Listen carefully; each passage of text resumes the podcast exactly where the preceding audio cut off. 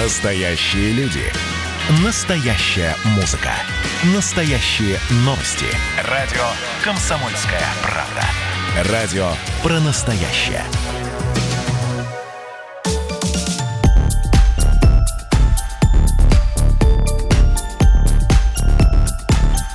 Подосиновики, подберезовики и обабки. Все, что вы хотели знать о грибах, но стеснялись спросить. Здравствуйте, меня зовут Дмитрий Тихомиров. Я грибник со стажем, победитель конкурса «Лучший гид России» и автор канала «Охотник до грибов». Грибы – самые таинственные организмы на Земле. Наверное, поэтому они для меня такие интересные и притягательные – Хотя, я уверен, у большинства грибников любовь к тихой охоте, а именно так на Руси традиционно называется сбор грибов, идет из детства, из первых походов за грибами на даче или в деревне с бабушкой и дедушкой, и первым найденным толстеньким боровичком. Своими причудливыми формами грибы напоминают космических пришельцев.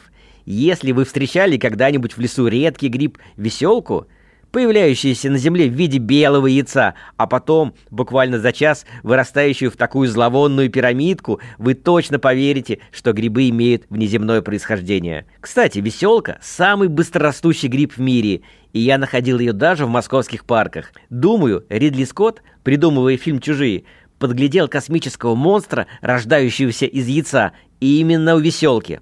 А в средневековой Европе бытовало поверье, что грибы появляются на месте удара молнии и не одна сотня ведьм была сожжена на кострах Инквизиции за сбор грибов. Но это в Европе. На Руси же всегда грибы почитали, заготавливали, сочиняли о них сказки и песни. И до сих пор для нас грибы, я думаю, больше, чем еда. А поход по грибы – настоящее таинство и одно из любимых летних хобби. По статистике, каждый третий россиянин в сезон становится настоящим грибником. Причем для многих главное удовольствие, как для меня, это не кулинарное достоинство белых и подосиновиков, а радость от сбора и находки. Кстати, по одной из теорий споры грибов занес на Землю метеорит, во что также можно поверить, так как низкие температуры и отсутствие кислорода спорам не страшны. Грибы изучает наука микология – считающиеся отделом ботаники, поскольку ранее грибы относили к царству растений. Но еще Карл Лини высказывал на этот счет сомнения в своей системе природы. Почему же ученые так долго сомневались, куда отнести грибы? Дело в том, что грибы сочетают в себе как признаки растений, так и животных. Грибы не способны к фотосинтезу, как растения, и не содержат в клетках хлорофилл.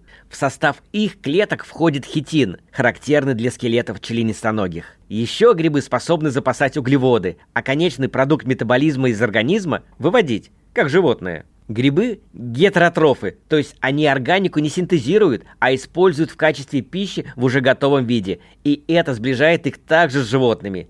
Но при этом они неподвижны, как растения, и размножаются спорами. На самом деле то, зачем мы, грибники, охотимся с мая по ноябрь, всего лишь орган размножения грибницы.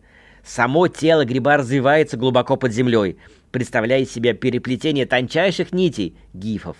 Это и есть настоящий живой организм – гриб. И только когда погодные условия подходящие, гриб решает размножиться и выращивать на земле плодовые тела. А тут и мы, грибники, с корзинами и ножами. В одном плодовом теле шампиньона до 40 миллионов спор. А гриб-навозник, кстати, несмотря на свое название, съедобный и даже вкусный, содержит спор почти 100 миллионов. Но рекордсмен по размножению – дождевик, выпускающий до нескольких миллиардов спор. Думаю, кто не баловался, надавливая на старые дождевики, еще их мы называем дедушкин табак, выпуская дымное облачко, но на самом деле помогает дождевику размножиться. Грибы – настоящие сторожилы нашей планеты. Найдены отпечатки плодовых тел возрастом полмиллиарда лет. Грибы существовали до эпохи динозавров, а современные белые подосиновики мало отличаются от своих предков, живших миллионы лет назад. Грибы легко приспосабливались к новым климатическим условиям, пока вымирали растения и животные. После падения метеорита в Мексиканский залив исчезли все динозавры, но грибы, благодаря своему подземному образу жизни, лишь окрепли. Грибы способны жить на поверхности серной кислоты, в ядерных реакторах и даже жерле вулкана. Еще грибы – отличные мусорщики. Если бы не они, наши леса представляли бы собой настоящий бурелом из гниющих, упавших стволов деревьев. Но для грибов умершие растения и животные – всего лишь отличная еда. Кстати, у грибов нет гена старения, фактически они бессмертны. Самый крупный живой организм на Земле вовсе не синий кит, а обыкновенный осенний опенок в американском штате Орегон. Как уверяют ученые, ему две с половиной тысячи лет, а площадь грибницы почти 900 гектар. Недаром его называют орегонским монстром. Осенний опенок – настоящий гриб-паразит, и если он заведется у вас на дачном участке, он может съесть и яблони, и даже картошку. Опенок всеяден и после себя оставляет мертвые леса. Вот почему за осенними опятами надо идти именно в буреломный лес, где другие грибы просто не растут. Споры грибов могут прорастать и внутри живых существ. Я говорю, конечно, о знаменитом кордицепсе одном из самых дорогих и почитаемых лечебных грибов в Азии. Килограмм кордицепса дороже трюфеля и может стоить 10 тысяч евро. В высокогорных районах Непала за ним охотятся целые деревни. Правда, справедливости ради, европейскими медиками полезные свойства кордицепса не доказаны. При этом некоторые виды грибов легко могут убить человека. Например, одного плодового тела бледной поганки хватит, чтобы для четырех грибников поход в лес стал последним. Недаром в древности из грибов готовили сильнодействующие яды. По легенде, императора Клавдия отравила его жена Агриппина, добавив бледную поганку к любимому лакомству Клавдия – цезарским мухомором. Кстати, само слово «мухомор» у наших грибников – настоящий символ опасности и ядовитости. Но на самом деле среди мухоморов есть виды не просто вкусные, а даже деликатесные, в которых нет ни грамма опасных токсинов. Тот же цезарский мухомор, прекрасно знакомый нашим сочинским грибникам – или мухомор серо-розовый, его еще называют краснеющий, растущий по всей средней полосе и собираемый ценителями этого, на вид страшного, но абсолютно съедобного гриба. И еще один интересный факт. До сих пор никто из микологов, ученых, изучающих грибы, понятия не имеет, сколько видов грибов существует на Земле. Только по предположениям, на каждый вид растений приходится 6 видов грибов. При самом приблизительном подсчете получается, что грибов около пары миллионов видов – а изучено и описано около 200 тысяч. Так что работы для ученых по изучению грибов не на года, а на столетия. Наверное, самый популярный спор среди грибников – срезать грибы или выкручивать. Правда, спор совершенно бессмысленный. Микологи, ученые, изучающие грибы, давно ответили на этот вопрос. Гриб – всего лишь плодовое тело, орган размножения грибницы, ну, как яблоко у яблони. И поэтому совершенно все равно, срежете вы белый гриб или сорвете. Я всегда срываю, потому что нередко под землей остается до третьей ножки. Кстати, на Руси грибы никогда не срезали. Это заблуждение пришло к грибникам лишь в начале 20 века от фермеров, выращивающих шампиньоны в теплицах, которые действительно лучше срезать. Но представляете крестьянина, аккуратно срезающего гриб? Так и говорили на Руси «идем брать губы» так называли в старину, белые и подберезовики, в общем, грибы с горбинкой, или ломать грузди. Ну, потому что так просто удобнее. Грибу сбор плодовых тел совершенно не вредит. Это всего лишь временное явление на теле Земли. Оно и создано для того, чтобы погибнуть. На самом деле грибница белого гриба растет на глубине до метра. То есть она действительно очень глубоко. И даже если вот это плодовое тело боровика да хоть с лопаты выкопаете, грибница это никак не повредит. Гифы заживут, вырастут новые. Мало того, чем активнее мы собираем грибы, тем их больше появляется, потому что гриб же понимает, что вот у него погиб этот орган размножения, и ему нужно сразу новые производить плодовые тела. Поэтому даже в тайге, где нет поселков, грибов может быть меньше значительно, и даже может вообще их практически не быть, чем там, где грибы активно собирают. Вот такой парадокс. Больше грибы собирают, больше грибов появляется. Поэтому я думаю, это миф, что вот в прежние времена, как говорят старожилы, грибов было больше, сейчас их гораздо меньше. На самом деле нет. В той же самой Коми, в Карелии, в сезон, когда идет волна, может быть все э, в Боровиках. Я знаю, люди в Красноборске, кстати, я туда собираюсь, в Архангельскую область в этом сезоне, за год конторы работают до сих пор наследники Роспотребкооперации, которые по полторы тонны грибов собирают в день и варят, скупая у местного населения. И боровики всегда в цене, они достаточно дорого стоят. Кстати, вот лисичка тоже один из самых дорогих грибов в закупке, потому что лисичка идет на экспорт. Лисичка один из немногих диких грибов, которые знают в Европе и ценят. На Руси отчасти любовь к грибам, такая безумная, пришла вместе с православием и с постами. У нас постов порядка 200, по-моему, в год, даже больше, когда нельзя есть мясо, ну, можно есть рыбу и грибы, потому что одной рыбы сыт не будешь, и какое-то разнообразие необходимо. И поэтому на столы патриархов всегда до половины блюд подавалось именно грибными. Ну, сейчас, конечно, уже у нас мало кто соблюдает посты, и нет такого влияния церкви, нет такого влияния православия, но любовь к грибам, я думаю, у нас просто осталась на каком-то генном уровне. Э, я думаю так, прям какой-то ген грибособирательства внедрен в большую часть наших людей. Но у грибов нет такого разделения. Мальчик, девочка, у них может быть у одного вида там сотни, сотни полов. То есть, если спора полетела из шляпки, блуждает, блуждает по лесу, упала в какое-то подходящее место и начала вдруг расти, случилось это таинство, под землей начала расти, пускать гифы. Она называется, она еще так называемые стерильные споры, то есть она плодоносить не сможет. Для этого ее гифы, вот эти белые тончайшие нити, должны под землей найти не только дерево, с которым образуют микоризу, связь, но и найти гифы от другого гриба. Продолжим через несколько минут. Не переключайтесь. Все, что вы хотели знать о грибах, но стеснялись спросить. Георгий Бофт. Политолог, журналист, магистр Колумбийского университета, обладатель премии «Золотое перо России» и ведущий радио «Комсомольская правда».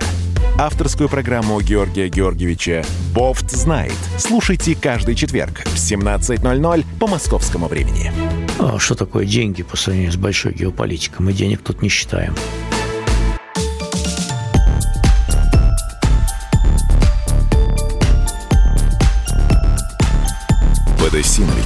Подберезовики и обабки. Все, что вы хотели знать о грибах, но стеснялись спросить. Здравствуйте, меня зовут Дмитрий Тихомиров. Я грибник со стажем, победитель конкурса «Лучший гид России» и автор канала «Охотник до грибов». Плодовое тело гриба – это всего лишь, то, что мы собираем, это орган размножения грибницы. Задача плодового тела – вырасти, пустить споры и умереть. Даже если его съест какое-то животное, там лось, кабан, даже если его старый гриб, уже зрелый, собьет грибник или соберет, то на самом деле это пойдет только на пользу новым грибницам, потому что он, грибник или животное, разнесет споры по лесу, может быть, на дальние участки, куда бы спора сама не могла долететь. Хотя, скорее всего, могла, потому что мы вот сейчас говорим в студии, а споры, я уверен, белых, каких угодно грибов тут летают, и мы их, может быть, даже вдыхаем. Они везде, на самом деле. Почему грибы так легко размножаются и перелетают с океана на океан? Те же самые виды, которые у нас растут и в Канаде, и даже вот, кстати, интересный пример. Есть такой гриб, называется он золотистый боровик. Хотя он больше маховик, но он очень красивый, золотистого цвета. Сейчас его активно собирают только калининградские грибники. Растет он в определенных местах на Курской косе. А сам этот гриб прилетел к нам из Прибалтики. А в Прибалтику он попал на корнях сосен привезенных из Канады. И вот сейчас все местные калининградские грибники сходят с ума от этого золотистого боровика. Он очень вкусный, очень красивый, но буквально в прошлом году есть первые свидетельства, что уже первые золотистые боровики нашли даже в барах Псковской области и в Карелии. Поэтому, возможно, скоро золотистый боровик покроет всю европейскую часть страны. Я надеюсь, наши традиционные виды он не вытеснит. Но вот наглядный пример, как вот золотистый боровик перелетел из Канады на корнях саженцев сосны в Прибалтику, а от Прибалтики уже с помощью спор долетел до России, до Калининградской области, а из Калининградской области перелетел вот уже в материковую Россию, и это случилось всего лишь на протяжении последних 10 лет. Один японский ученый поставил эксперимент, сделал лабиринт и посадил туда кусочек одного плесневелого гриба, а на другой конец лабиринта он положил кусочек сахара. Ну, просто сахар – это углеводы, это отличная пища. И гриб пустил свои гифы через лабиринт, нашел этот кусочек сахара. Потом ученый отрезал кусочек гифа, а основную грибницу убрал, снова поместил его в лабиринт, и уже минуя все эти закутки, этот гиф напрямую пошел к сахару. То есть фактически он обладал информацией, где найти пищу, хотя казалось бы, откуда он ее мог получить. То есть у грибов однозначно есть память, даже память, как и у животных. На самом деле вот этими гифами опутаны все наши леса. Ни одно дерево в нашем лесу не смогло бы так удачно расти без микоризы, без связи, без этого сожительства, симбиоза с грибницей. Поэтому фактически вот грибница это такой природный интернет, который еще появился на нашей земле задолго до нашего интернета человеческого. И, возможно, он более совершенен, чем наш. На самом деле, примитивные грибы, первые, еще даже до высших растений, решили покинуть воду и выйти на сушу, ну, то есть захватить новое пространство. Но самостоятельно они это сделать не могли. Не хватало у них ресурсов, не хватало у них питания, не хватало у них мощностей, так скажем. И поэтому вот именно в этот момент и случилась связь грибов с растением, появилась микориза, то есть они друг другу стали помогать. И эта связь уже длится сотни миллионов лет, фактически с начала образования жизни на Земле. И сейчас существование и рост грибов и растений друг без друга невозможен. Вообще, с грибами очень сложно, потому что если животное может оставить отпечаток, да, там кости, скелет есть, растение может упасть куда-нибудь в болото и тоже там оставить отпечаток, и он может сказать, закостенеть, и мы его можем найти, точнее, вот современные палеонтологи, и узнать, что это был за вид. Отпечатков грибов практически не сохранилось. Вот одна из последних находок в Бразилии, где нашли отпечаток действительно плодового тела, фактически современного гриба, которому, по подсчетам, по-моему, действительно в районе 400-500 миллионов лет. Потому что грибы просто прекрасно разлагаются, но это известно. Если, я думаю, все встречали уже сгнившие такие белые грибы. То есть гриб действительно, как только у него жизненный цикл заканчивается, он просто исчезает бесследно. И поэтому отпечатков грибов практически нету. Больше кислорода было, почему и растения, и насекомые, и бабочки э, там летали до полуметра в обхвате, с размахом крыльев стрекозы были двухметровые. Тогда было просто больше кислорода, концентрация на планете Земля. И отсюда э, были такие гигантские папоротники, гигантские насекомые, гигантские бабочки, динозавры, опять же, бродили, и кислорода для них хватало, чтобы питать вот эту тушу. Тогда еще в начале эволюции они не походили на современные виды, они были в виде таких вот несколько метровых высоту, то есть, представляете, такой гриб, несколько метров высоту, такой конус. И вот такие конусы э, стояли по планете. И это действительно был гриб. Судя по раскопкам, что там найдена такая структура, похожая на гриб, какие-то там капилляры, какие-то... В общем, скорее всего, это было не растение, это был вот такой гриб. Но, опять же, вот отпечатков грибов, ну, практически нет просто. Несколько лет назад, по-моему, лет пять, был впервые обнаружен в Америке, кстати, гриб шляпочный с ножкой и шляпкой, так называемые макромицеты, потому что все, зачем мы охотимся, мы, грибники, это все макромицеты, не микромицеты, там плесень, я думаю, нам она особо не интересна, а макромицеты, большие плодовые тела. Так вот, один миколог американский случайно обнаружил в одной речке, по-моему, в штате Колорадо, горной речке, подводный гриб – который растет, прям ножка, шляпка, и растет он на дне реки. Кстати, что интересно, я думаю, из наших микологов никто не исследовал наши реки.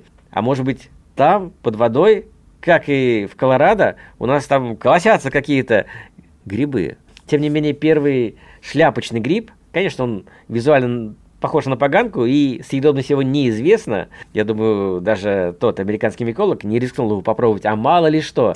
Э, но, тем не менее, он найден. И вот он действительно живет под водой. До сих пор, кстати, непонятно, не изучены токсины, которые находятся почти во всех ядовитых грибах. Ученые даже не могут выделить это, эти вещества и не понимают, почему эти грибы, допустим, смертельны. Вроде бледной поганки исследовано, да, но куча других видов, э, токсины которых просто невозможно определить, и даже до сих пор не все понимают, до сих пор неизвестно, зачем грибам яд. Вроде бы, казалось бы, такая простая версия, чтобы это плодовое тело, та же самая бледопоганку, не срывали, чтобы она дозрела, и чтобы она выпустила споры, она выпустила такой яд. Но зачем он ей такой силы? Скорее всего, яды в грибах это просто побочный продукт какого-то метаболизма, абсолютно не предназначенный для отравления ни человека, ни животного. К тому же, тоже популярное заблуждение, что черви и другие мелкие какие-то животные не едят ядовитые грибы. Ядовитые грибы, даже бледную поганку, прекрасно едят. И черви, и личинки, и от этого никак не страдают. А вот для млекопитающих это может быть смертельно. И почему в грибах, особенно в бледной поганке, такая концентрация э, яда, когда действительно один гриб способен убить четырех человек, непонятно. Красный мухомор, ну, для меня он не менее красив, чем боровик тот же самый. Редкая, да, иллюстрация детской книжки, где Баба Яга в, этом, в этой своей избушке живет, и вокруг нее красные мухоморы растут. Я думаю, это просто из-за того, что гриб очень красивый, очень эффектный, и его красная шляпка с, белый, с белыми точками буквально кричит «Я опасный!»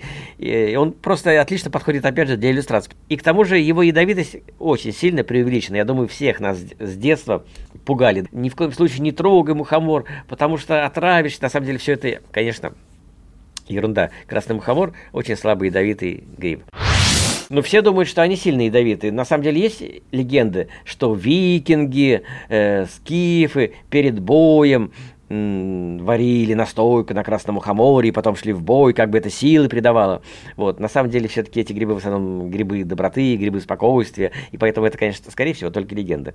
Вот. Но, тем не менее, для такого э, эффекта, для встречи с духами шаманы у нас в Сибири же традиционно использовали красный мухомор. Тупили мочу там у того, кто ел красный мухомор, это даже больше эффект оказывало.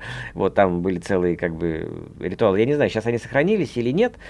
Вот. Но, кстати, что интересно, экскурсовод в Коломенском мне рассказала, они когда были, занимались этнографией, и были в экспедиции в Архангельской области, в районе реки Мезень, они там тоже ели красные мухоморы, местные их прекрасно солят в бочках, как и грузди. Вот. Э, никакого эффекта нет. Гриб отличный, вкусный, э, потому что для эффекта его нужно высушить все-таки. И, тем не менее, вот они, это, наверное, пришло тоже к ним с севера, потому что коряки, кто практикует вот э, красный мухомор, они, гоняя стада северных оленей, конечно, посещали эти места мезинские, и, скорее всего, вот местные у них переняли вот технологию сбора и заготовки красных мухоморов. И вот они там ели, их угощали в бочках не только грузди, боровики, но и потрясающие соленые красные мухоморы там они до сих пор заготавливают. Ну, рыжики вообще можно есть тоже сырыми, фактически. Можно там за день посолить, за 15 минут осыпать солью, там это, сверху гнетом, и он выделит сок, и фактически уже закуска готова, да. Вот с грудями, конечно, возни больше, там это нужно три дня вымачивать, потом на 40 день это все дело готово. Вот, ну, конечно, потому что тогда раньше не было холодильников, и, естественно, грибы надо было как-то сохранить до следующего сезона, надо же чем-то питаться, и в посты. И, да и вообще просто тогда не было же таких супермаркетов. Пошел, 10 метров прошел, купил еду. Тогда нужно было все заготавливать на долгое время, до теплого сезона. Вот. И поэтому соление и сушение – единственные способы, как можно сохранить белые грибы. Продолжим через несколько минут. Не переключайтесь. Все, что вы хотели знать о грибах, но стеснялись спросить. Когда армия. Состояние души. Военное ревю. На радио «Комсомольская правда». По вторникам и четвергам полковник Виктор Баранец метко стреляет словом. Ну а теперь, если Эрдоган только заикнется, мы ему представим большую розовую дулю к носу. Ну правильно же. А полковник Михаил Тимошенко подает снаряды. Вся правда о настоящем и будущем наших вооруженных сил. Ну и немного армейских байк. Медведя можно научить стрелять из автомата. В прямом эфире. Слушайте и звоните. Военное ревю. По вторникам и четвергам в 16.00 по московскому времени. Никто не уйдет без ответа.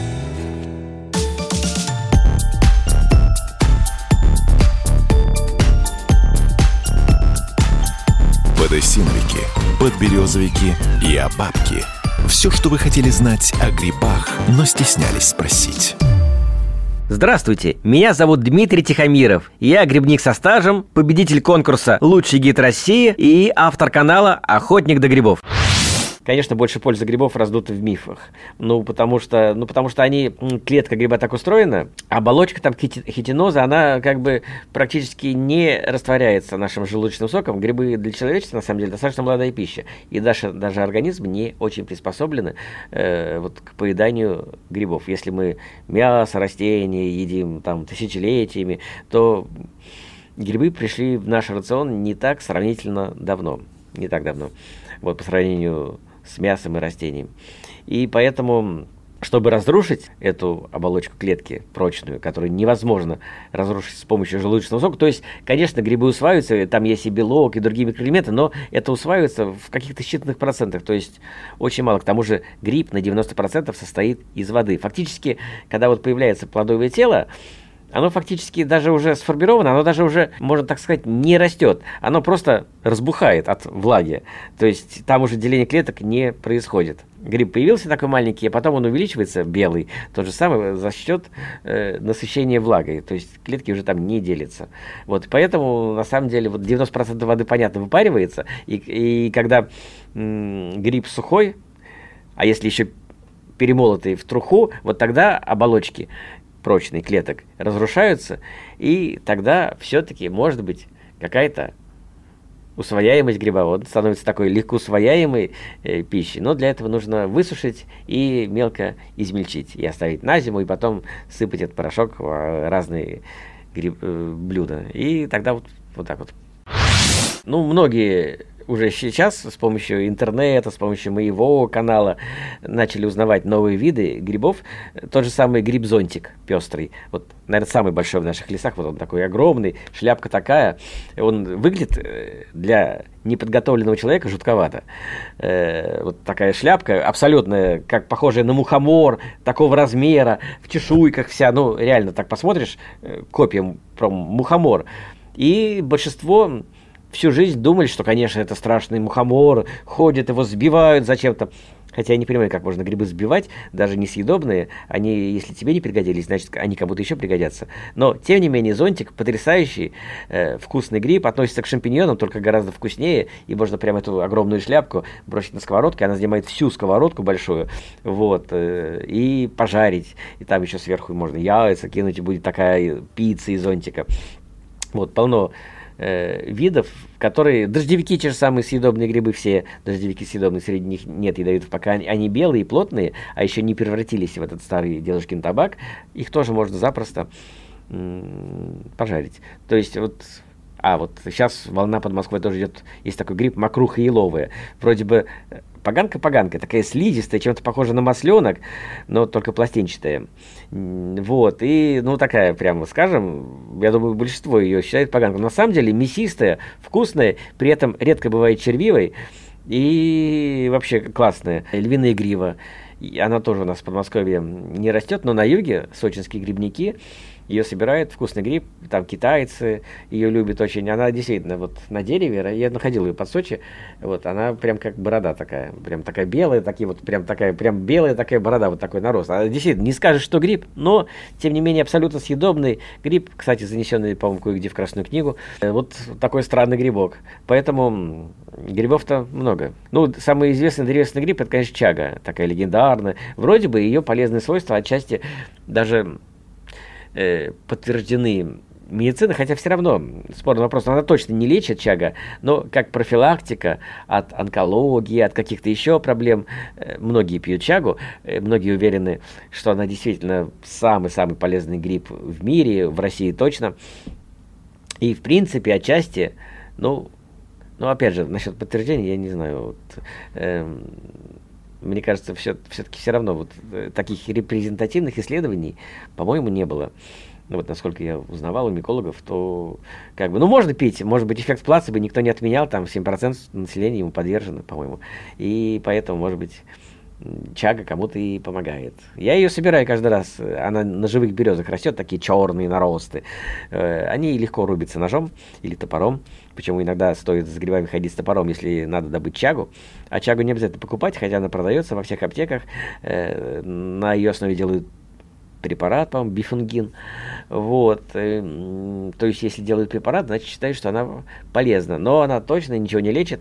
Она как профилактика, может быть, для пользы. Там действительно целый комплекс в ней витаминов, веществ полезных, там целый список огромный. Вот. Я хожу иногда и чагу собираю.